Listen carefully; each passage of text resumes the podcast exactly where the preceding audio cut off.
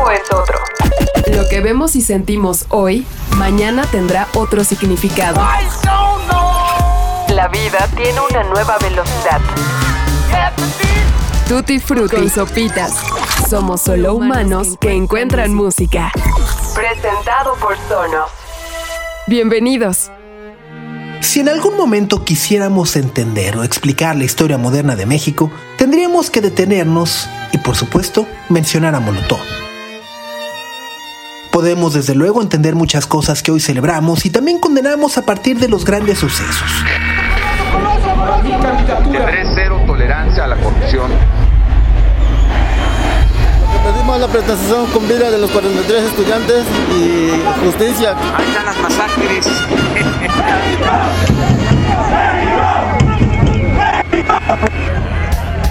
Los magnicidios políticos, los levantamientos armados, las protestas, las guerras contra el narco, los desfalcos, las masacres, los terremotos, pero ¿la cultura? tiene siempre, de manera tácita, la misión de narrar todo lo anterior desde una perspectiva mucho más mundana, sencilla y también real, más popular y conectada con lo que somos. Molotov, a mediados de los años 90, fue el grupo que como sociedad y país necesitábamos. Supo fotografiar mejor que nadie el ánimo y la vida de millones de mexicanos desde los sentimientos más reales y viscerales hasta los más elementales como querer escuchar un simple grupo de rock. Pocas bandas hasta ese momento habían articulado tanta rabia, tanto enojo y tanta realidad en una sola canción y al mismo tiempo lograr ser tan populares. La majadería, por muchos años prohibida o censurada en los medios de comunicación, era una novedad. 70 años bajo el mismo régimen político había dejado en nuestros inconscientes una represión y profunda incapacidad para expresarnos como realmente querían. Las libertades hacia el fin del milenio en México eran casi inevitables. Llegaba el Internet y si no hubieran sido ellos, probablemente otros habrían sido el catalizador que desbordaría todo. Pero no, lo hizo Molotov, que lideró esa nueva sensación y retratar esa vieja realidad que, por increíble que parezca, sigue siendo vigente hasta nuestros días. Sus canciones eran libertad de expresión en los términos más prácticos posibles. La ejercían con humor y con unas ganas tremendas de divertirse, aunque evidentemente muchos intentaron callarlos. La bomba ya había explotado. El boicot, el veto y la censura fueron la publicidad perfecta para desearlos aún más. Si los conocías, los apoyabas fielmente buscando su disco en el chopo, en semáforos o en algún otro lugar del mercado negro de las grabaciones, o bien intentabas asistir a todas las tocadas posibles. Pero si no tenías idea de su existencia, casi estabas obligado a hacerlo para descubrir por qué alguien decidiría que esa música no te convenía. Ah, eran otros tiempos. Lo prohibido es lo más deseado. No entienden. Han pasado casi 30 años desde el nacimiento de Molotov y por momentos parece que hemos dado por sentada su presencia y contribución a la cultura musical mexicana. Desde su formación, muchos han tratado de silenciarlos, anularlos o cancelarlos como se dice hoy en día. Ellos lo siguen tomando con humor e ironía. Últimamente, muchos hemos fallado en entenderlos y está bien. Ellos como artistas y nosotros como fans tenemos vida y cambios constantes. Pero, ¿qué es lo que ha pasado con Molotov en los últimos años? Esta semana en Tutti Frutti tuve la oportunidad de reunirme con los cuatro integrantes de Molotov para platicar sobre su pasado, el presente y lo que viene para ellos en los próximos meses, empezando por un nuevo disco y un concierto que ofrecerán en el Foro Sol el próximo 12 de mayo. La verdad, debo confesar que ha sido una de las entrevistas que me ha marcado últimamente. De entrada porque a lo largo de los años he tenido la oportunidad de poder platicar con ellos en repetidas ocasiones. De alguna u otra manera me ha tocado estar cerca de su historia, desde su formación, ir a vender discos de dónde jugarán las niñas en semáforos, ¿no? En 1990 y tantos, ir a toquines, eh, giras, verlos en diferentes países. Y bueno, después de todo ese embalaje, nunca me había tocado ver a una banda tan honesta, tan vulnerable y también con ganas de mostrarse realmente tal y como son. Poder platicar con Tito después de varios años, entender el proceso que le ha tocado vivir, atravesar, fue duro. De alguna u otra manera poder entender todo lo que hemos atravesado también como sociedad y como humanidad en los últimos años, las pérdidas que hemos acumulado, la manera en la que los enfrentamos, la manera en la que nos afectan, en la que no nos damos cuenta y de repente las tenemos ahí enfrente. Esta ha sido una conversación inesperada, entrañable y un cambio de perspectiva sobre lo que es un grupo de rock en este 2023. Sean bienvenidos, esto es Tutti Frutti. Solo humano que encuentra en música. Tutti Frutti. I have walked with the man. He says everything's gonna be just fine. Todo me pica. Tengo la sangre envenenadica. Todo me pica. Tengo la sangre envenenadica. Y así he caminado. Todo intoxicado me he reinventado muero. Tengo que empezar preguntándote por esta canción que creo que es muy, es muy personal, te muestras además, bueno, como toda esa vulnerabilidad y justo ese from heaven to hell y viceversa. Así es, querido. Bueno, pues nos conocemos hace mucho. Sí, sí, sí. Te ha tocado convivir con nosotros, de, pues somos muy rock and rolleros. Y de repente tener una vida de excesos, pues sí, decíamos, no hay mañana. No, sí, sí hay mañana. es doloroso de repente. Al final llevo en la banda de convivir con Vicky casi 30 años. Tengo 48. Entonces más de la mitad de mi vida he estado hasta mi madre. Pushándolo al borde todo el tiempo. Tengo una tolerancia por genética durísima. De manera que aguantaba mucho sustancia, alcohol, etc. Y a la hora de traerme toda esa ficción a la vida real y tratar de convivir y hacer cosas, pues la pasé terrible, ¿no? Pasé unos años muy duros. Después de pandemia, fallece mi cuñado, se toma la vida. Me pega muy duro, mi ex cuñado. Y yo vengo ya pues, acá en un viaje súper pesado de tristeza, confusión. Me estoy empezando a separar de Rita. Como muy, muy, momentos muy duros en los cuales yo ya pues, traía todo este caos que me gusta hacer para crear arte. Me gusta como provocarme brotes psicóticos para hacer arte, no nada más en la musical, sino en lo, en lo gráfico y plástico. Se me pasa la vida y me fue muy difícil controlarlo. Entonces trato de hacer un portrait de lo que viví con esta canción. Y es la primera vez que en Molotov me logro expresar de una manera como individual sobre algo tan personal. Siempre Molotov es un resultado colectivo. Nunca nadie está completamente de acuerdo, que es el chiste. Y aquí es muy chistoso. Empiezo a componer este tema y los molos preocupados por mi vida, ¿no? Pues así me puse en peligro más de una vez. Y me apoyan musicalmente en la instrumentación después de que entrego el demo y se entregan absolutamente a entenderme y apoyarme. Y es lo que, por ejemplo, la grabación de la canción refleja. Las tomas son en vivo, lo hicimos en Canadá, fue un momento súper emotivo. Lloramos, nos abrazamos, estaban felices de que estaba vivo. No llega un momento en que no te importa la hora de bordear la vida, no te importa la vida o la muerte, es muy, muy, muy raro. Mi respuesta ante mi separación y todo esto fue casi suicida, de no medir. Y pues entre internaciones me sometí a ibogaína, que es esta hierba, esta raíz africana que usan para los excombatientes y exadictos a la heroína. Pues, imagínate, psicosis, ya había viajado y tenido alucinaciones, sapo, etcétera. Esto está cabrón. Y me sometí dos veces, 37 horas de viaje. Pues tuve que darle un reset a la realidad, a lo que yo consideraba transitar en la realidad y qué hacer con el vacío, etcétera. Tuve mucha terapia, muchísima terapia. Hasta hace no mucho tenía acompañantes terapéuticos y enfermeros y no te das cuenta. La verdad como que no tengo registro de amigos y social de mala copa ni nada. No, la piloteaba súper cabrón. Y eso como que acabó en esto. Acaba en realidad en esta canción y en la vida, por ejemplo, tuve una exposición que está todavía ahora en el centro de collages que fueron necesarísimos derivar y poner en paredes o en canción para yo poder dejar ir muchas cosas.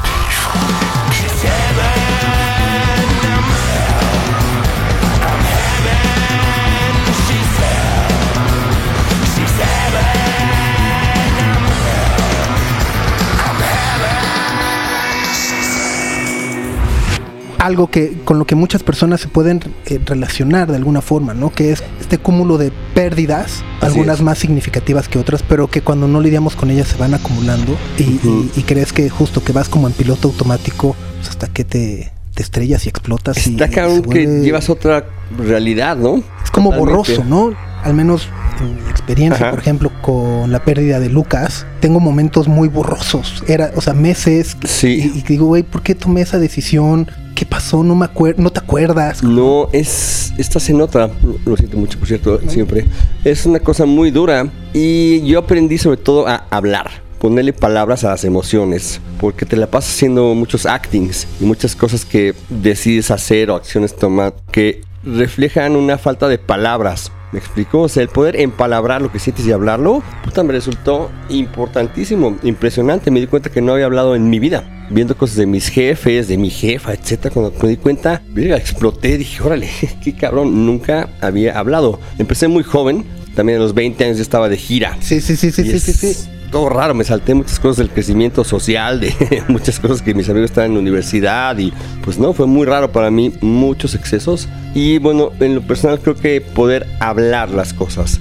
Me parece que si hubiera hablado un par de cosas antes con mi esposa o situaciones o esto, aquello, incluso en mis excesos, hubiera sido mucho más leve. Me, hablar la palabra, encontré mucha cosa en la palabra, porque estaba haciendo los mails de, de alguien.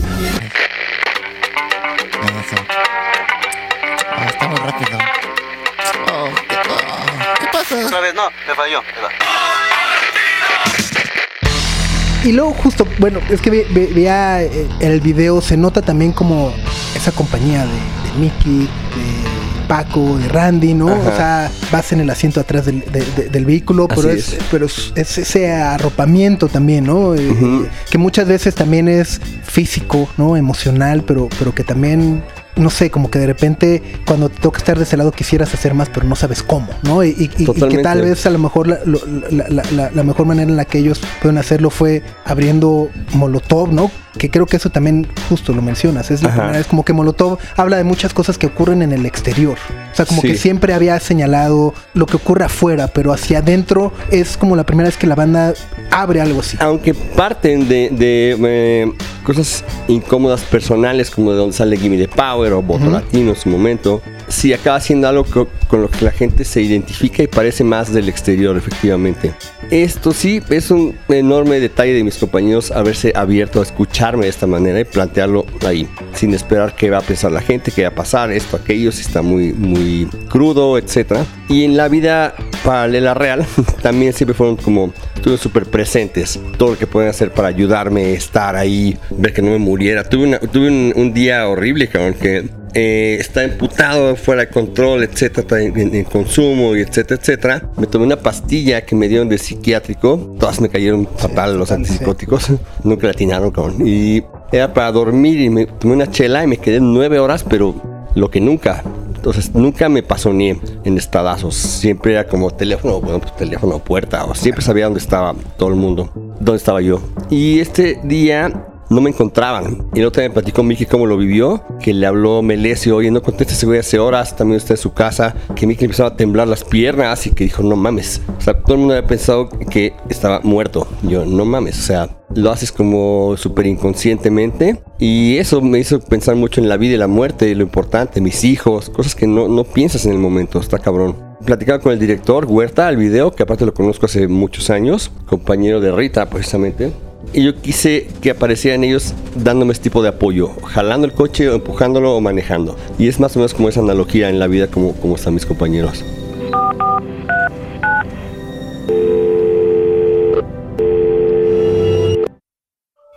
No, de hecho desde los demos, porque justamente rentamos un estudio acá en la ciudad para organizar todas las canciones. Eran, uff, que acabaron siendo como unos 30 y cacho de canciones.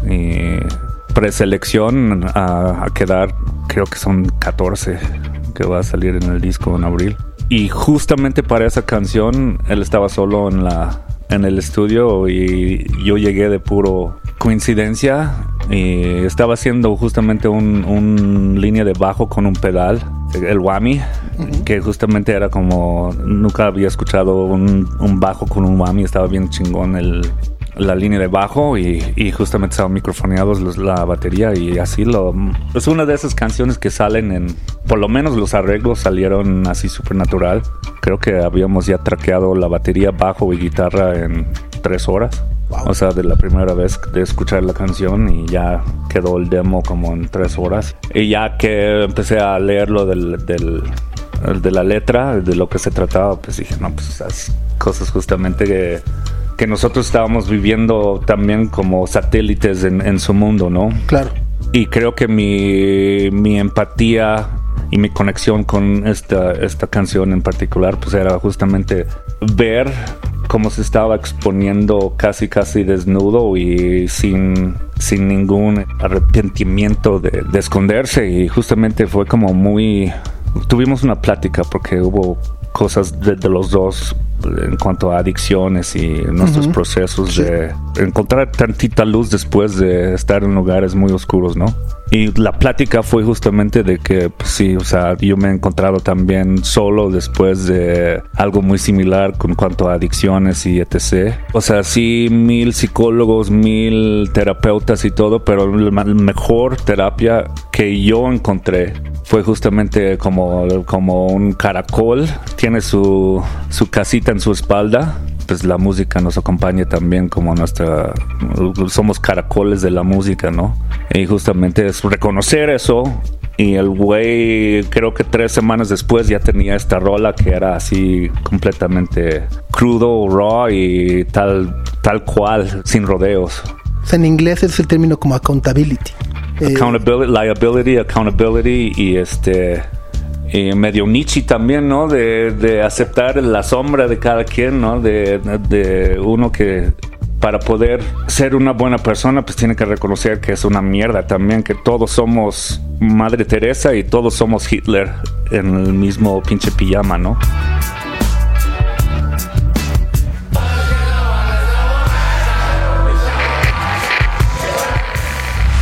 ¿Cómo ha sido también como este proceso y cómo han percibido de repente como todo el camino a este nuevo disco y además un poco también poderse encontrar de esta manera mucho más personal y, humana con Tito, que vaya, siempre ha existido dentro de la banda, pero, pero era algo que, que no se veía hacia afuera.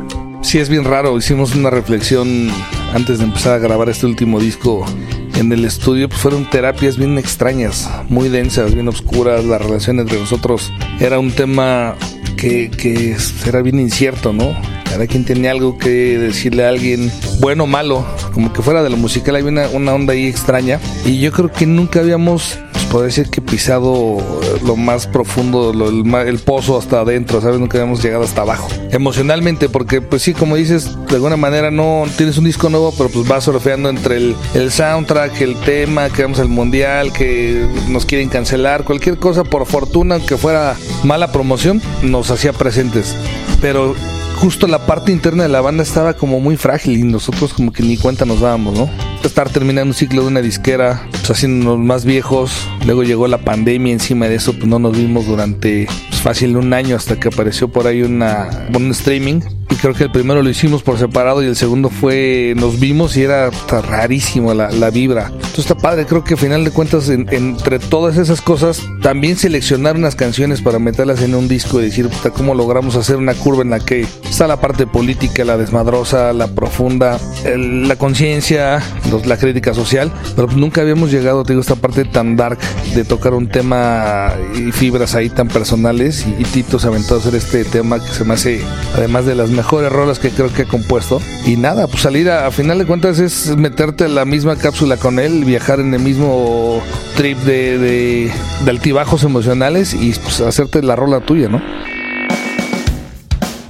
mi conexión con la rola era como también un poco como orgullo de verga, güey, que huevotes de cabrón. Claro, sí. Entonces, o sea, si este güey se va a exponer y se va a echar los kilos con los que pueden recibir estrellas ninjas por de, la rola. Pues dije, pues por lo menos yo también me puedo echar unos huevitos al, a la traca, que quede lo mejor posible de, de, mi cosecha, lo que yo pueda hacer, como cuidar mucho lo que él está exponiendo tan fuerte, güey. Por la parte emocional, sí, por supuesto que fue eso, ¿no? Nos enseñó la canción cuando le hizo Tito el demo. Era muy parecida, pero como que creo que hasta que la llevamos a nosotros mismos a como banda al lugar donde tenía que ir se entendió realmente la profundidad de la canción, ¿no? De repente parecía pues, como un tema personal que escuchas y como que medio lo conoces y hasta como que indagas cosas a través de la canción, ¿no? Pero ya cuando la estás tocando y sientes como que de alguna manera pues, también eres parte de, toda esa cosa que, nos ha acompañado, pues te empieza a pegar, ¿no? Empieza como a meterse en, lugares que ni tú mismo habías este, escarbado. Y en la parte personal, en cuanto a la grabación, fue una cosa bien, bien fuerte porque pues grabamos la maqueta. Cuando empezamos a grabarla después de las bases de la batería empecé a grabar yo los bajos. Y Ross Robinson este, me metió en la cabina, me puso al ladito de él, al lado de, donde ponía el, play de la grabación a la, a la compu Y el güey no se la pasó, no, digo, no, no paró de estarme pegando, golpeando, me aventaba. O sea, era como una madriza y me decía, no dejes de tocar. Y literal, o sea, hay fotos y videos donde me está jaloneando, este, pegándole, pa- dándome patadas. O sea, güey, como que tenía, a pesar de que no entendía perfectamente la canción, sabía que tenía que llegar a un pinche eh, clímax, ¿no? Por más darqueto que fuera. Entonces sí, puta, acabé de grabar y sí me quedé así temblando como 20 minutos, güey. Eran cosas bien raras. como, como catártico todo el 100%. ejercicio, Insisto, porque a pesar de que es la experiencia de un integrante de la banda, creo que al final venían acumulando como grupo todos estos temas que dices de, las, la- de las relaciones que no están bien, la pandemia, o sea, como toda esa tensión que se iba acumulando entre ustedes y de repente es como, como ponchar el globo, ¿no? O sea, como ponerle la, aguja al globo y revienta en esta, en, en- en- en esta canción, explota todo como para volverse a unir. 100%. Me imaginé esas grabaciones del globo explotando en cámara lenta, que ves todo el impacto, o sea, en directo y en la cara. Y sí, así fue. Creo que ahí se, creo que sí se siente en la canción si la escuchas la, la energía, toda esa, esa fuerza que lleva, que es este pues, pura fuerza tenebrosa, ¿no? Acompañando la canción.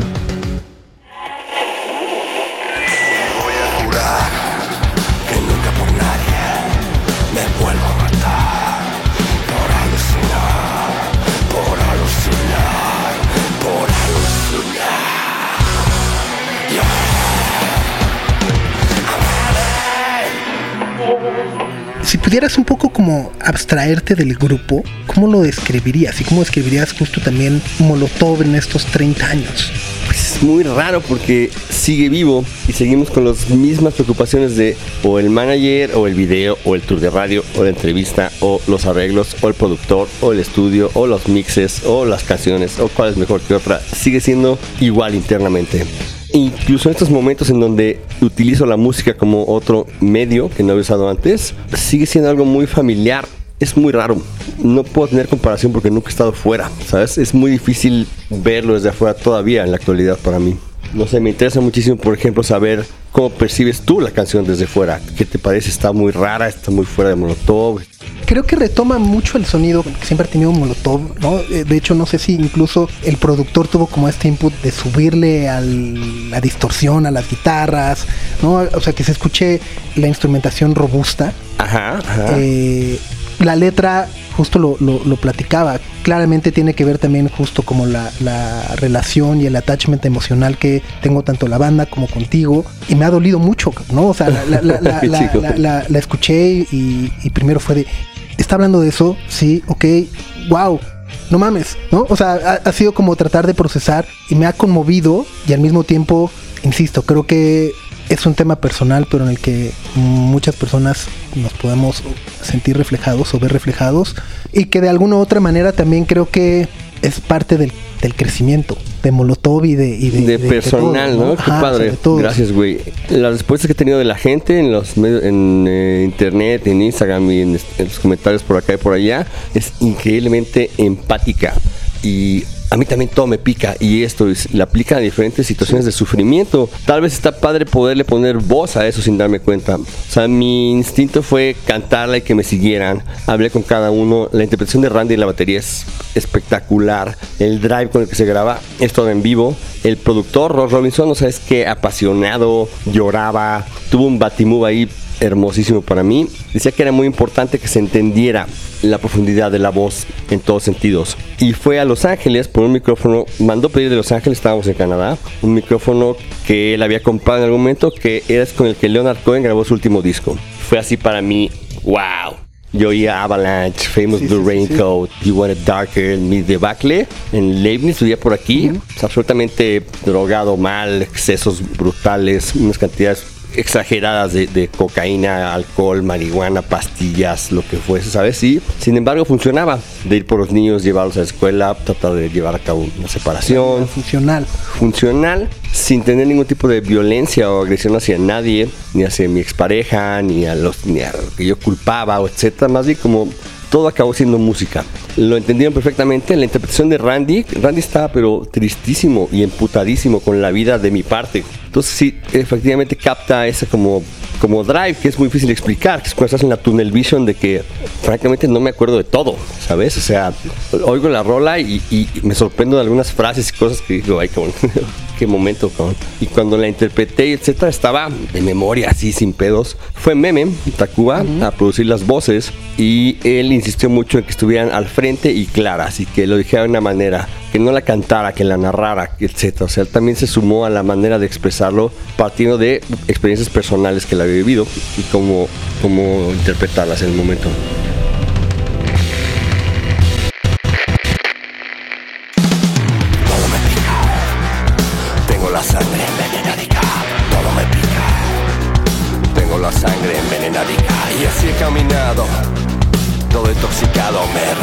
Y de eso no me muero. Lo que me acecha se muere primero. Y alucino mal. Alucino bien también. Alucino bien. O alucino mal, carnal. Alucino mal. Noche tras noche como un animal. Veo gente que no hay. Veo gente que quise. Veo gente besarse. Gente que no existe. Veo gente que no hay. Veo gente que quise. Veo gente coger. Gente que no existe.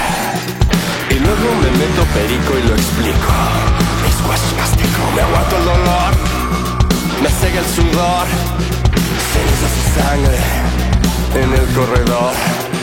Me aguanto el dolor, me cega el sudor, cenizas y sangre en el corredor.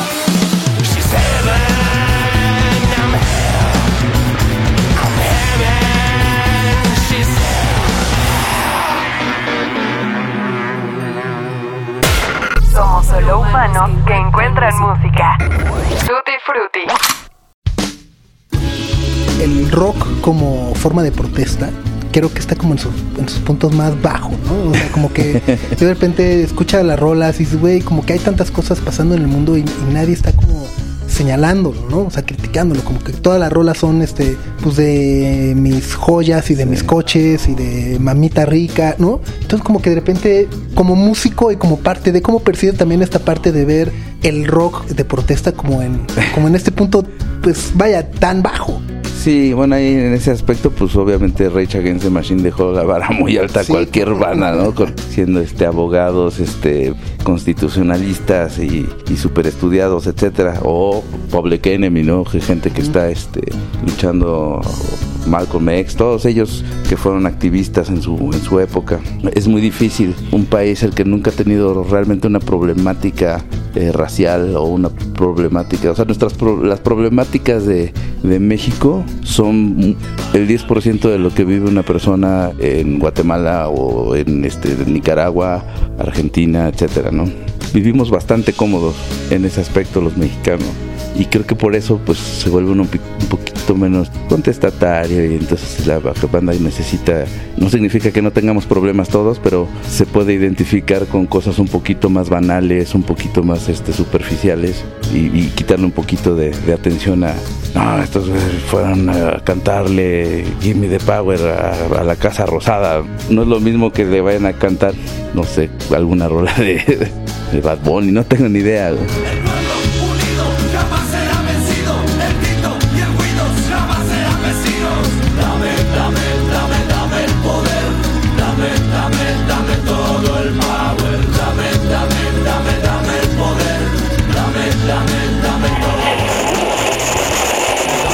de, dame el poder. Dame, de, dame, de, dame, de, dame todo el power.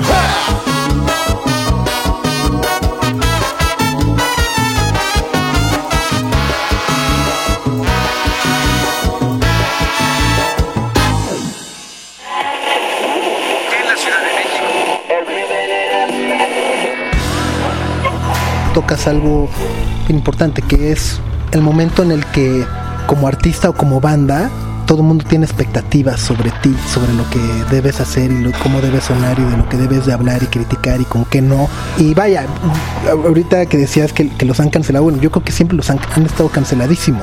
Pero recientemente este tema de, de- del trap y demás también personalmente me parece que raya un poco como en el absurdo, como de repente llevarlo al, polo opuesto. No sé si, si, ustedes internamente sienten que, que- que también de repente se está tomando demasiado en serio Molotov, ¿no? O sea, si la banda de repente tiene muchas expectativas de lo que debería ser cuando al final del día pues es una banda de cuatro güeyes amigos que se quieren divertir y que también quieren hablar de las cosas de las que quieren hablar. Sí, totalmente. Y como banda, pues vas a respaldar lo que tu compa dice, ¿no? Y incluso la canción ni siquiera es para los traperos. Conocemos y sabemos que hay muchos respetables y muy cabrones. Han Este, trabajado con, con productores que han, ¿no? O sea, Exactamente, y conocemos un chingo de güeyes que son una pinche eminencia en eso, que ni nosotros somos buenos para ni freestyle ni, ni nada de eso. Entonces hay gente súper preparada y obviamente agarramos este pedo entre la broma que Mickey decía de quiten el trapo de, del YouTube, de ese viejísimo.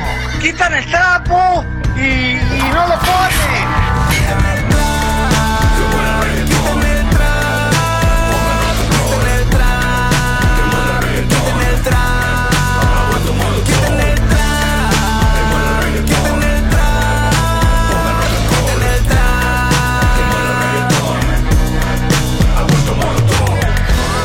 Y este, y hace la rima de este pedo, pero sí es un poco que. De hecho, la canción es medio autocrítica, ¿no? Es justamente el, el que nos lleva a todos hablar y criticar a aquel que hace música a través de una compu, a través de un like, basado en aceptación social, este, sin ningún fundamento, sin huevos, sin algo que contar, no hay un trasfondo. Entonces, este, nos reímos de eso, pero la gente otra vez no le entiende, le da la vuelta, y lo- de hecho lo sacamos decepcionando. Entonces, es medio parte de la historia de Molotov. De Molotov, sí. Han estado nueve años sin un disco, han hecho de repente sencillos, presentaciones ocasionales, pero vaya, es un poco como atípico después de decir, güey, pum, disco for Soul. ¿Cómo llegan a ese punto y cómo asumen también como ese pedo? Yo lo veo y digo, no, veo como una ola gigante, güey. ¿Cómo vamos a surfear eso? No, pues que justamente la, la onda es de que la, la percepción del, desde afuera es de que piensan, pues, o sea, estos güeyes no han sacado disco nuevo, no han, este, ya se les secó el cerebro, pero realmente lo que pasa es, pues, hay, hay- somos partícipes de, de una industria donde hay contratos y, y hay compromisos y, y hay congelador, ¿no? No, no era por echar la hueva como banda, sino estábamos medio atados también. No éramos libres para realmente eh, hacer lo que queríamos. Cambió nuestra situación contractual, estamos en otra disquera. Puta, pues hay años y años de material que teníamos ahí en la, en la repisa. De hecho, el, o sea, el Todo Me Pica es- fue de esta última camada, pero justamente el primer sencillo fue desde hace un chingo, o sea, hablando de la camada de los demos del primer disco. Y el sencillo que viene, pues eso lo escribí cuando íbamos a hacer un disco supuestamente en el 2015. Pero pues no, no se pudo, pero pues ahí están las rolas, hay un guardado tototote.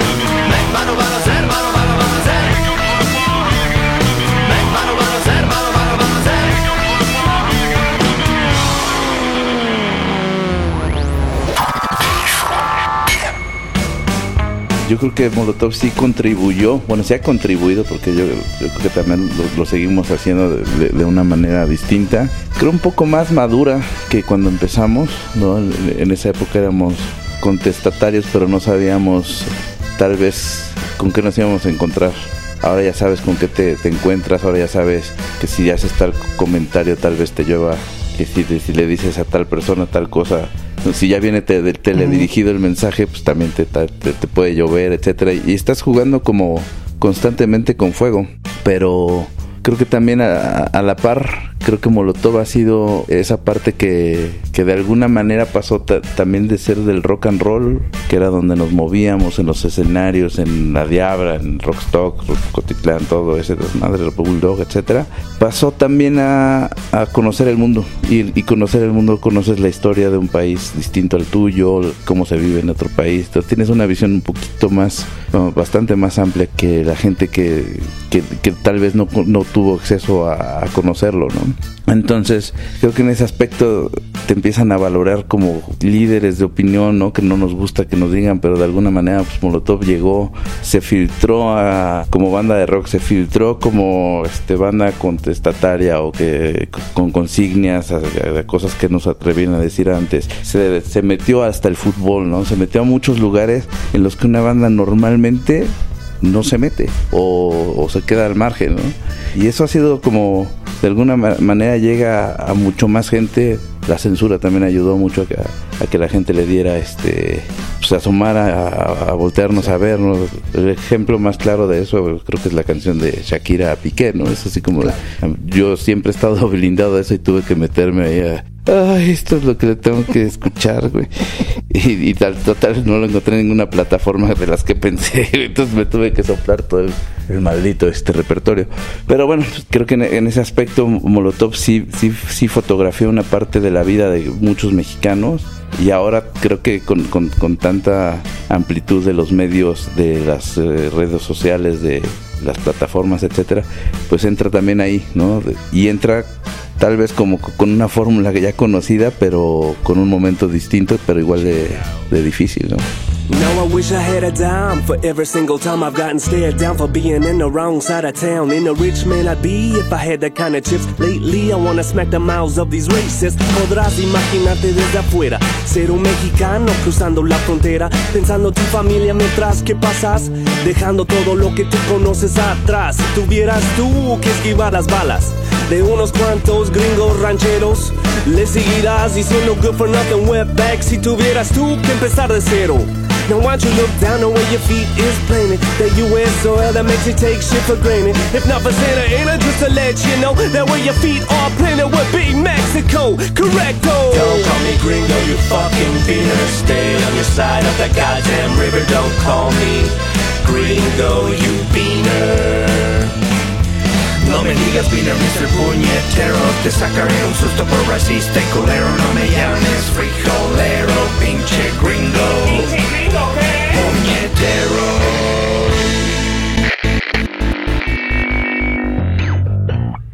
En estos 30 años de, Molotov, viendo hacia atrás, ¿qué es lo que más recuerdan con cariño de, la banda? O sea, si, hoy fuera el fin haciendo este corte de caja, de, volteas a ver justo hacia atrás y dices, wow. Son un buen de cosas, pero pues me acuerdo, por ejemplo, el día que firmamos el contrato para grabar nuestro primer disco, estar sentados ahí en la oficina, voltearnos a ver todos diciendo, puta, esto es real. O sea, yo veía a Randy y decía, no mames, tiene 17 años este güey, no sabrá lo que está haciendo en otro país, en otro idioma. ¿Sabes? O sea, ya te empezabas a preocupar de, puta, es una broncota esto, pero no, seguramente tiene que dejar cosas buenas. Y obviamente de eso, y, y todavía ya grabando el primer disco, viajábamos y tocábamos dos, tres veces el- cada día, el fin de semana. Un transporte era mi bochito, ahí íbamos Randy y yo con la batería, el ampli y abajo. Y el otro transporte era la Caribe de Mickey, con Mickey, Tito y, este, y las bocinas adentro. Puta, agarrábamos unas fiestas impresionantes, tocábamos tres veces, no se nos acababa el sueño, la pila, nada, ¿no? Y obviamente eran unas gratis, otras teníamos que poner para la gas, este, otras nos daban para cenar, o sea, era bien divertido, o sea, cuando no tienes ninguna pretensión de nada y es natural y es real, pues sí lo disfrutas, después te acabas dando cuenta que tienes que quedar bien con un chingo de cosas, ¿no? Y muchas bandas creo que por eso se, se, se destruyen, se autoboicotean. Está bien difícil de repente, a casi 30 años de, girar, seguir diciendo qué es lo que más te gusta hacer y que se lo puedas demostrar a la gente en un escenario, ¿no? Y sí es bien cliché, bien cliché decir este lo más cabrón es estar en el escenario, pero sí, yo creo que es lo único que nos tiene juntos.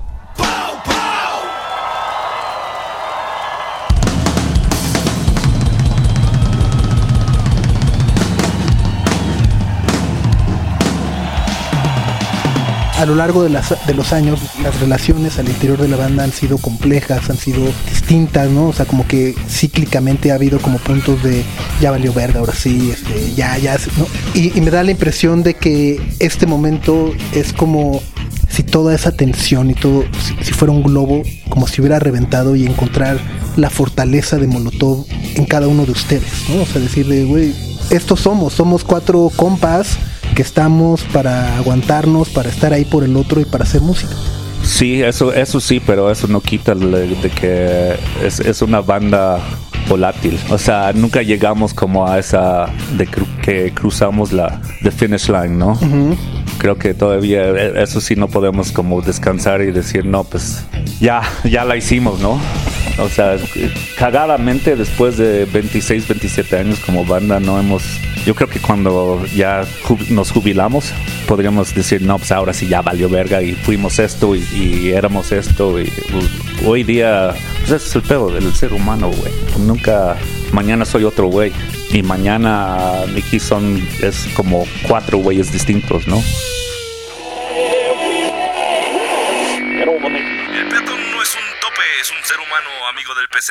Maneje con precaución. Estás en Radio Molotov y esto es Me convierto en marciano de los Misfits.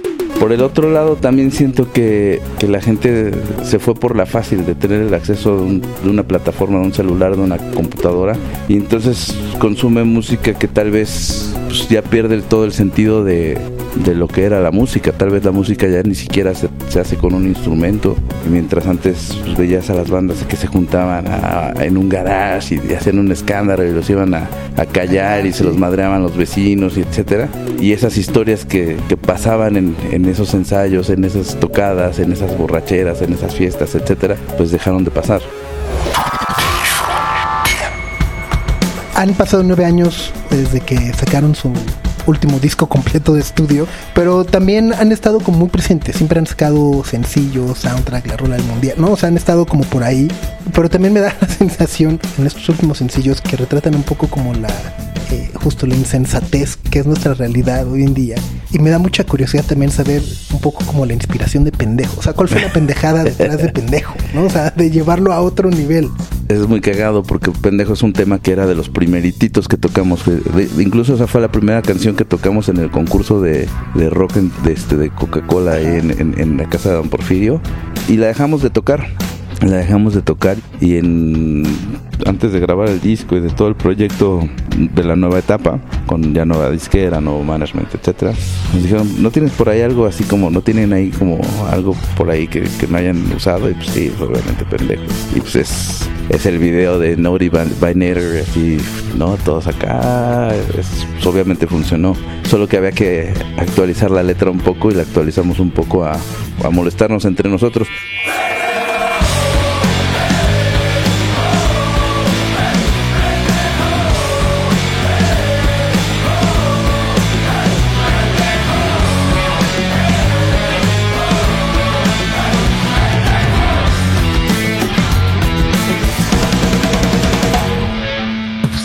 La razón de todas estas canciones, pendejo, chinga tu madre, puto, por quítate que masturbas, ¿por qué no te haces para allá, más allá? Es porque ensayábamos en un cuarto, yo creo que de la mitad de este cuarto en el que estamos, que será un 3x3, 4x4 cuando mucho, y en ese 4x4, pues un 2x2 era la batería de la quesadillera, ¿no? Y entonces teníamos Jay de la cueva y yo, otro un cachito pe- muy, muy pequeño para ensayar, y no cabíamos. Estábamos ahí haciendo este escándalo y todo, pero empezamos así como el quítate que me estorbas y lo empezamos a chingar, a joder y luego fue ¿por qué no te haces para allá, el más allá? Y luego fue el pendejo y luego puto y luego chinga tu madre. Entonces de ahí es donde sale como toda la, la creatividad o la, la espontaneidad de, de nuestras letras, ¿no? De geográficamente estábamos muy jodidos, pero tampoco sabíamos qué iba a pasar, ¿no? Entonces como que uno cuando se imagina, ¿cómo te ves? No sé, cuando quieres ser músico o quieres ser futbolista, pues te imaginas en el Estadio Azteca metiendo un gol, no te imaginas en la triste realidad, ¿no? Entonces quieres brillar y todo. Y por suerte,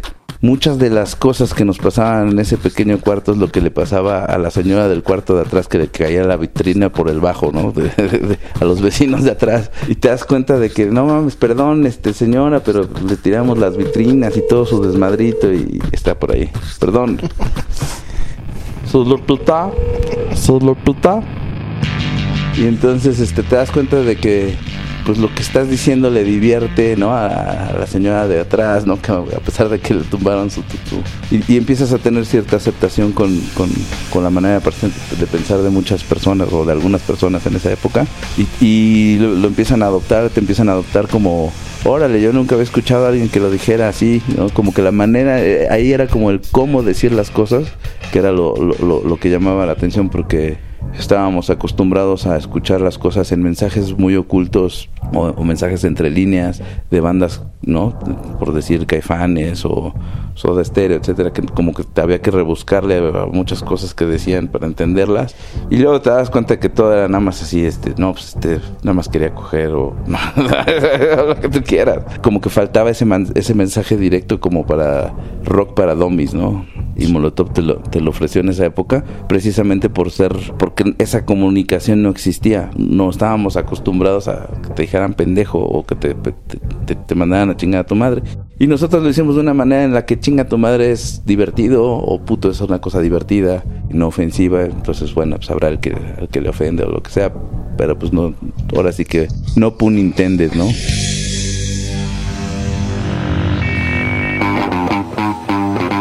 Suena como, un- como una nueva etapa. Pues es una, una etapa, nos estamos desquitando. Sí, sí, nos estamos desquitando. Y es emocionante porque también creo que a lo largo de, de estos años muchas cosas han, han cambiado, ¿no? Han Eh, cambiado, sí, o sea, pues eran muchos años de frustración. O sea, para un músico que tiene, que tiene como la necesidad de, de exponer lo que hace, lo que sacrifica en su vida para estar dedicándose a estas cosas que se llaman canciones, no poder realmente sacarlos a, a la luz, pues frustra, ¿no? Y obviamente ya llegamos al, al donde ya podemos quitar la válvula de la olla express, ¿no? todo sentido. Ah, huevo.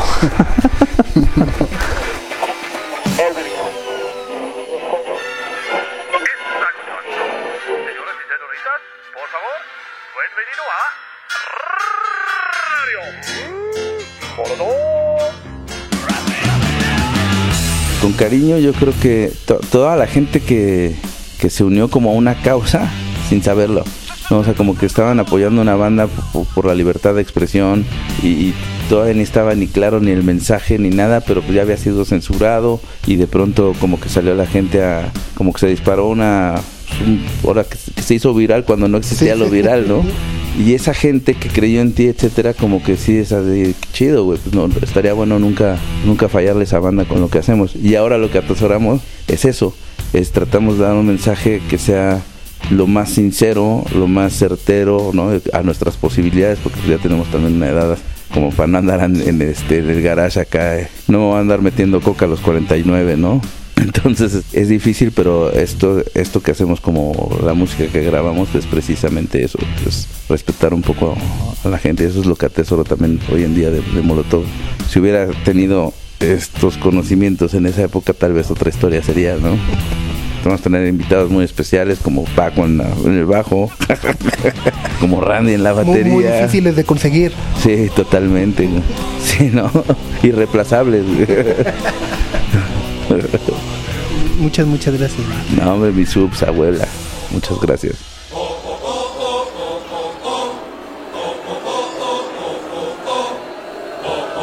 Toda la banda de sopitas.com, saludos del Mickey Widobro.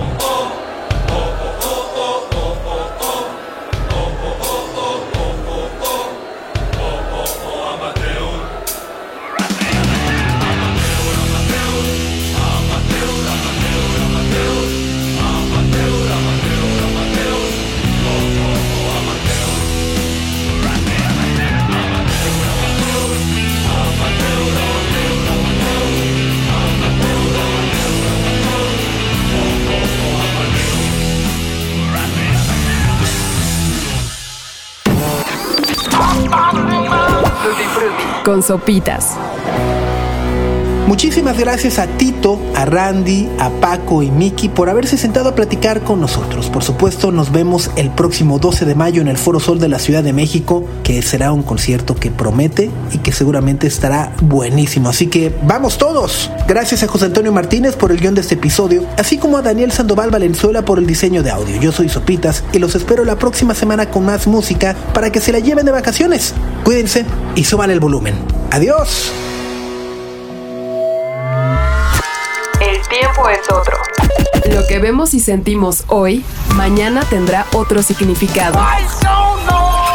La vida tiene una nueva velocidad.